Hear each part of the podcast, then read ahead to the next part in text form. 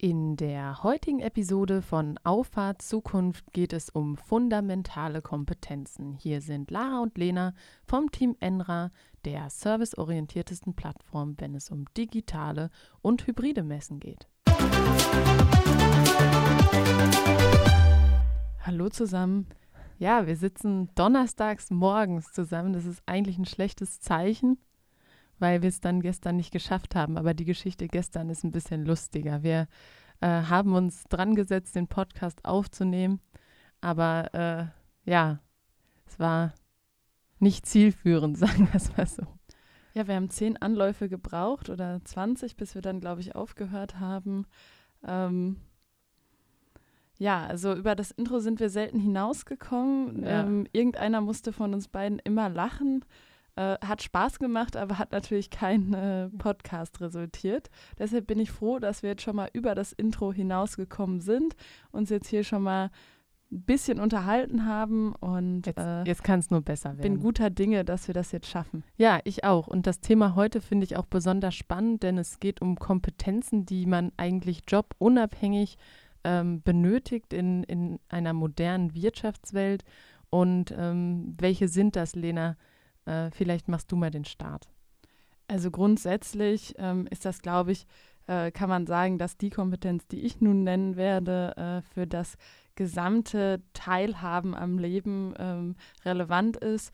Und das ist die ähm, sind Kenntnisse in der Bedienung von äh, Computern, dass man sich eben auch selbst helfen kann, wenn bestimmte Dinge nicht funktionieren, wie einen Drucker zum Beispiel, oder dass man ein Bluetooth-Gerät mit seinem Computer verbinden kann. Das sind so Sachen, ähm, ja, wenn man die kann, ist es auf gar keinen Fall verkehrt. Ja, und es ist auch sehr, sehr fundamental, wie du hier anfängst. Aber ich glaube, dass durchaus schon noch Probleme und Herausforderungen da im alltäglichen Leben äh, warten. Und ja, wenn ich manchmal so mitbekomme, äh, wo es dann manchmal daran scheitert, ähm, zum Beispiel in ein Videomeeting zu kommen oder, oder, oder, dann war das für mich eine ganz, ganz lange Zeit gar nicht richtig vorstellbar, dass da Probleme sind. Also da muss man natürlich sagen, da haben wir in den letzten eineinhalb Jahren natürlich alle deutlich dazugelernt. Ich glaube auch, dass die Probleme, die äh, dort entstehen, von ihrer Häufigkeit äh, deutlich abgenommen das haben. Das stimmt, ja. Ähm, und das ist ja ein gutes Zeichen. Das zeigt uns ja, dass wir äh, alle in der Lage sind, bestimmte Dinge auch zu machen, wenn wir so ein bisschen ins kalte Wasser geschubst werden. Und ähm, gerade ähm, im Hinblick auf eine äh, technische Anwenderfreundlichkeit muss man ja sagen, also uns wird da schon eine Menge abgenommen. Ne? Wenn man mal überlegt, was so ja, allein schon so zu Windows XP-Zeiten noch ja. auf den User abgeladen wurde, da sind wir heute schon äh, wirklich verwöhnt. Es gibt ja ein spannendes Buch und das heißt Don't Make Me Think. Und das bringt es ja genau auf den Punkt. Also das ist so das Ziel von UX-Designern, ähm, eben Interfaces zu schaffen, zu entwickeln, die genau den User dahin leiten, wo er hin will. Ja, und ich finde, gerade bei den äh, gibt es natürlich immer positive und äh, negative Beispiele, aber ich finde, da gibt es schon ein paar wirklich gute Beispiele. Ähm, auch wenn man mal schaut, Microsoft Teams häufig verflucht, ähm, aber auch irgendwie so ein häufig ein wirklich notwendiges Mittel, äh, wenn man überlegt, was da in den letzten anderthalb Jahren passiert ist. Ja, Wahnsinn. Dann ähm, muss man sich eigentlich mal so den Startpunkt, wo man angefangen hat, damit zu arbeiten, äh, zu dem Punkt jetzt nebeneinander legen und mal vergleichen. Ähm, die machen halt kontinuierliche Updates, das heißt, man äh, merkt es manchmal gar nicht. Es ist wie so ein Kind, was jeden Tag so ein ja. bisschen wächst. Ähm, aber auch da ist es Wahnsinn, was da, was da dabei gekommen ist. Und das ist eigentlich ein, ja, so ein fundamentales Ding, was ich äh, jetzt mal sagen würde, was man auf jeden Fall können sollte, Kollaborationstools bedienen und auch wenn es mal eine Technik funktioniert, auch nicht immer, es ist auch so, kann man auch so sagen, aber dass man weiß, wie man sich helfen kann. Ja, das ist doch ein guter erster Punkt und meiner knüpft so ein bisschen daran an, weil du hattest jetzt viel Kollaborationssoftware genannt und da äh, ja, geht es ja eigentlich weiter. Es ist eine gewisse Eigenverantwortlichkeit und Organisationsfähigkeit von besonderer Bedeutung. Ähm, unabhängig jetzt davon, ähm, ob man an einem Ort zusammenarbeitet oder nicht. Ich glaube, dadurch, dass sich die Herausforderungen und die Komplexität vor allem verändert hat, ist diese Eigenverantwortlichkeit und die, äh, die eigene Fähigkeit, sich zu organisieren, Zeitmanagement und Co. deutlich wichtiger geworden, weil ähm, ich sehe das immer so, ähm, wenn man am Ende des Tages überlegen muss, was habe ich äh, irgendwie heute gemacht und dann kommt dann so, keine Ahnung, nicht viel raus, dann, wenn das häufiger in einer Reihe passiert, an mehreren Tagen hintereinander, vielleicht mehrere Wochen, dann ist das für mich einer der größten Frustrationsfaktoren. Auf jeden Fall. Und da spielt natürlich auch rein, dass man viele Aufgaben, die man so hat, gar nicht mehr auf ein bestimmtes Zeitfenster runterbrechen kann, weil es immer, sag ich mal, äh, Abwandlungen von Aufgaben sind oder kreative Aufgaben oder ähm, ja, Forschungsaufgaben, sag ich mal. Und gerade dann ist es, glaube ich, wichtig, dass man, obwohl man noch nicht genau weiß, wie man auf die Lösung kommt, dass man trotzdem irgendwie eine Idee hat, wie lange könnte das denn dauern. Ja. Und dass man trotzdem weiterkommt, ne? Und sich nicht sagt, ach, ja, ich weiß ja jetzt gar nicht, wie lange das dauert und ich weiß auch eigentlich gar nicht, wo ich anfangen soll. Das ist vielleicht auch dieses, bezieht sich so ein bisschen auf die Eigenorganisation, ne? Äh, dass man seine großen Aufgaben in kleinere Pakete runterbrechen kann und die dann auch zeitlich managen kann, die Pakete, ne? Das ist so ein bisschen ähm, das, was auf jeden Fall in der modernen Arbeitswelt gefordert ist. Und ähm, ja, das ist, glaube ich, nicht nur in der Arbeitswelt gefordert, das ist auch in der, in all oder in ganz, ganz vielen anderen Situationen gefordert. Ja, aber für mich war es natürlich jetzt ja. äh, in Bezug auf die Arbeitswelt irgendwo wichtig. Ich glaube auch, dass da dann noch eine fundamentale Fähigkeit raus entspringt, was ich gerade beschrieben habe, dass man eben auch äh, lernfähig ist und weiß, ja. wie man äh, bestimmte Sachen sich selber aneignet. Ne? Ähm, es gibt da ja aktuell so einen Trend. Ähm, es, ganz, ganz viele Jahre hat man ja gesagt, ähm, gerade so für Gründer, ähm, oder für Fach- und Führungskräfte, sucht euch einen Mentor oder eine Mentorin. Ja, stimmt, ich weiß, worauf du hinaus und möchtest. Häufig lese ich mittlerweile äh, über Re Reverse Mentoring. Das heißt, ähm, beim Mentor ist es häufig so, äh, jemand Älteres oder Erfahreneres, so sagt man das, glaube ich, netter, ähm, äh, kümmert sich darum, dass er seine Erfahrungen ähm, weitergibt an jemanden, der vielleicht etwas weiter vor ihm im Leben etwas steht. Etwas jünger ist, genau. Ja, etwas weniger erfahren ist. Ja, kann ja auch ein älterer Mensch sein, der Na einfach klar. seit Na fünf Jahren im Arbeitsleben ist. Na klar, aber ich meinte jetzt so den das ja, ja, das ist so das Standardmodell. Genau. Und Re Reverse Mentoring, also erstmal braucht man dafür ein besseres Wort. Zumindest für die, den deutschen, äh, ja, für, als deutschen Begriff, genau. Ja. Ähm, und da geht es eben darum, dass zum Beispiel vermehrt Jugendliche oder ganz junge äh, Studenten ähm, ihre Erfahrungen in bestimmten Themenbereichen an jemand in anderen Bereichen vielleicht Erfahreneres weitergeben, weil da ist ja diese Erfahrungsspanne, sage ich mal, eine andere. Die jungen Menschen sind ja viel früher auf diesen ähm, Zug aufgesprungen, dass man, wie man mit Social Media umgeht, wie man einen eigenen Brand aufbaut, wie man Content Creator ist und solche Sachen. Und äh, da tauschen die sich dann eben aus und ähm, die, die Rückmeldung oder das, was so nach außen dringt, das ist schon sehr, sehr produktiv.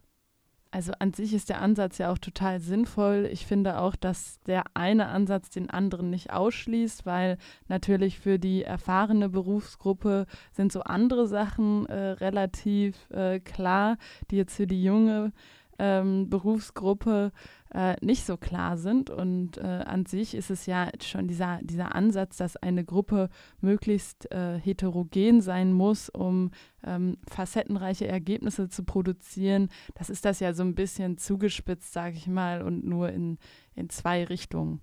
Ja, absolut. Und ich finde, eigentlich ist das auch eine logische Konsequenz, weil überleg mal, ähm, habe ich sicherlich schon mal erzählt, aber heutzutage ist es ja wirklich von besonderer Bedeutung oder es wird einem so nach außen, ähm, so erscheint es einem, dass Zusammenarbeit von etablierten Unternehmen mit Startups ein Innovationsmotor ist.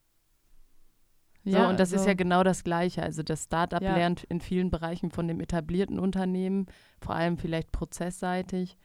Ähm, und das etablierte Unternehmen äh, lernt von Arbeitsweisen, von Ideen, von Methoden, wie man Innovationen umsetzt. Ich glaube einfach, indem ähm, verschiedene Mindsets irgendwie aufeinandertreffen, das ist immer eine Situation, woraus man gewinnbringende Resultate erzeugen kann. Und ähm, das ist daraus resultiert aber natürlich auch, dass man auch in der Lage ist, sich mit anderen Arbeitsweisen auseinanderzusetzen und äh, man auch offen gegenüber dem ist. Also ähm, Jobprofile heutzutage sind ja selten nur noch so auf einen Bereich zugespitzt, ja, weil diese, diese Abgrenzung häufig einfach gar nicht möglich ist. Und ja, das ist einfach, glaube ich, auch so ein, so ein bisschen ähm, die, ja, die Voraussetzung, dass man auch bereit ist, Veränderungen zuzulassen und dass man auch arbeiten kann, indem man vielleicht nicht so ein richtig enges Korsett hat, was die eigenen Arbeitspakete definiert, sondern auch ähm, ja einfach ähm, ein bisschen flexibler ist. Ja, und das ist auch wieder eine gute Überleitung zum nächsten Punkt, den ich gerne mit anbringen möchte. Äh, ist jetzt vielleicht schon etwas konkreter, aber ich glaube zum Beispiel, dass man zumindest ein paar Leute im Unternehmen braucht, die eine Kamera bedienen können, ähm, zumindest so die Basics und äh, die ein bisschen Ahnung von Perspektiven haben, äh, die vielleicht sogar einen Livestream betreuen können, weil der Bedarf, solche Medien zu produzieren oder zu übertragen, der wächst von Tag zu Tag. Ja, klar. Also wie viel Content wird auf diese Welt gespült und ja. äh, wie viele Unternehmen produzieren auch noch keinen Content. Das ja. heißt, also es wird noch deutlich mehr. Und im, in meiner Erfahrung ist es so, wenn man äh, so ein bestimmtes Grundrauschen muss man aus, den, aus eigener Kraft schaffen. Absolut. Also man hat mal vielleicht irgendwas, was ein besonderer Moment ist im Unternehmen, den man festhalten möchte, den man teilen möchte. Und wenn man äh, dann erst, sag ich mal, den Fotografen anrufen muss, dann äh, ist der Moment wahrscheinlich schon vorbei. Ja, äh, das heißt recht. jetzt nicht, dass man gar nicht auf ähm, externe Hilfe dort zurückgreifen soll, aber äh, zu den Grundkompetenzen, wenn man da im Unternehmen den einen oder anderen hat, der eine Kamera bedienen kann und natürlich auch eine Kamera hat. Das ist natürlich ja, dann gut. unternehmensseitig eine Voraussetzung. Ja, das äh, war jetzt für mich so ja, aber ich glaube, das ist gar nicht so, so klar. Nee, ich weiß, hast du recht. Aber das wäre jetzt vielleicht eine Grundvoraussetzung, die ein Unternehmen dann natürlich schaffen müsste. Ähm, aber wenn man da natürlich Fähigkeiten hat, ist das super, wenn man auch selber ein bisschen rumexperimentieren kann.